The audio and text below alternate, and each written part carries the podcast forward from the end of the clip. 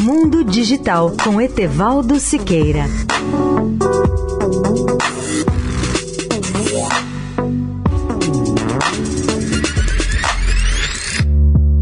Olá, ouvintes da Eldorado. Blogs especializados e entidades de defesa do consumidor mostram que muitas pessoas ainda estão sendo rastreadas na internet apenas de uma maneira diferente. A Apple e o Google estão promovendo mudanças na privacidade, mas uma mudança no rastreamento digital dá a algumas plataformas uma vantagem de publicidade maior.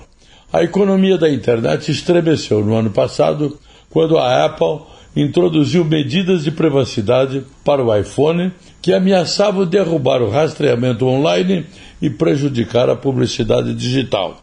O Google prometeu ações de privacidade semelhantes, mas em menos de um ano, outro tipo de rastreamento na internet começou a tomar conta e está tendo o efeito não intencional de reforçar o poder de alguns dos maiores titãs da tecnologia, os gigantes tecnológicos.